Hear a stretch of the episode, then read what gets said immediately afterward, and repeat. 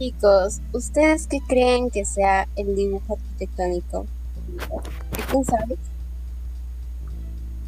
Yo sé algo. A ver, vamos a decir la definición que lo que dicen siempre. Es la materia que se ocupa de la expresión gráfica del proyecto. Pero está muy difícil. A ver, se lo voy a decir más lo normal al ser humanos. Sería el dibujo, la forma de dibujar para la expresión de lo que tienes en tu cabeza y plasmarlo en la hoja. Eso es. Y saber el por qué y cómo. O sea, vamos a hacer también por gusto cada trazo, ni cada dibujo y usar el punto, la línea y el plano. Y eso sobre el punto. A ver, chicos, ¿qué saben sobre el punto? Excelente pregunta. ¿Sabías que el punto se usa también en matemática, comunicación y casualmente en arquitectura? El punto es el principio de todos los elementos, es el elemento más básico y principal. Se dice que el punto señala la posición en el espacio. Bueno, una característica también es que carece de anchura, profundidad y longitud. Como forma parte del diseño, el punto se puede expresar de diferentes maneras.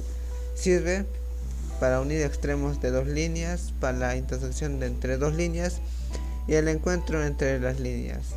Bueno, como estamos hablando del tema, eh, ¿qué es la línea?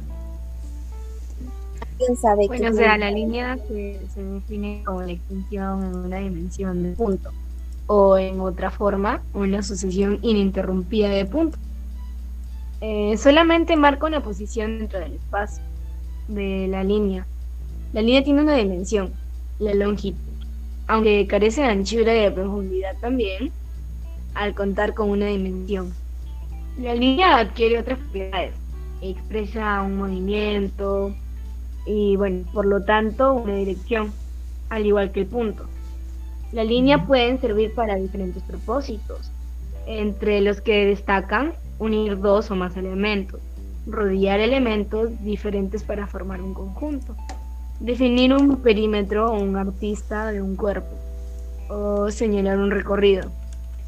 Hasta una repetición de, líneas pueden señalar la superficie de un plano o articular el sí Y justo mencioné el plano, ¿eh? algo muy interesante también. ¿Alguien sabe sobre lo que es el plano? Eh, el plano es un gráfico donde nosotros plasmamos el diseño de lo que será un proyecto arquitectónico.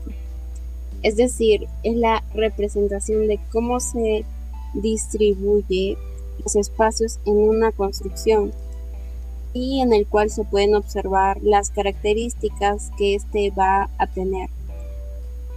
Es importante que ésta sea realizada en forma exacta a como nosotros deseamos, ya que en la realidad vamos a darle uso, un uso adecuado de los metros cuadrados que se van a que se están plasmando en el plano, ¿no?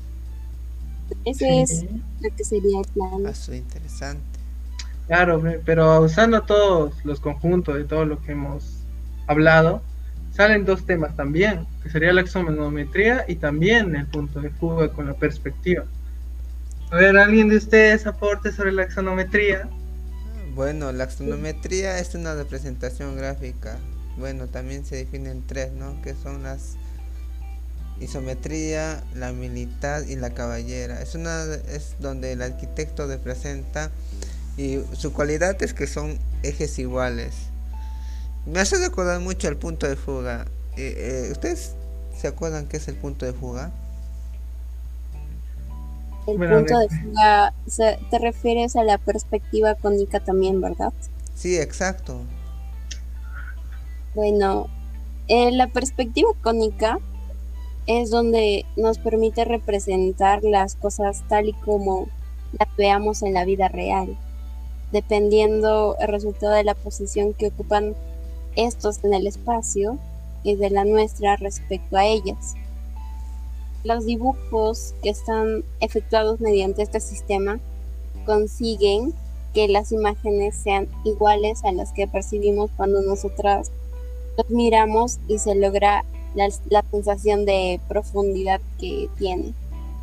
Claro, pero ¿cuál sería el más fácil? Siempre nos, el arquitecto, nuestro arquitecto Luis, gracias por toda nuestra enseñanza y todo lo que has hecho nosotros, nos dijo que la exonometría es la forma más fácil de expresión en, en, un arquitecto y la perspectiva es lo más complicado, que tiene más fundamentos exactamente, como la sombra, la luz y sombra, también la profundidad, un montón de cosas.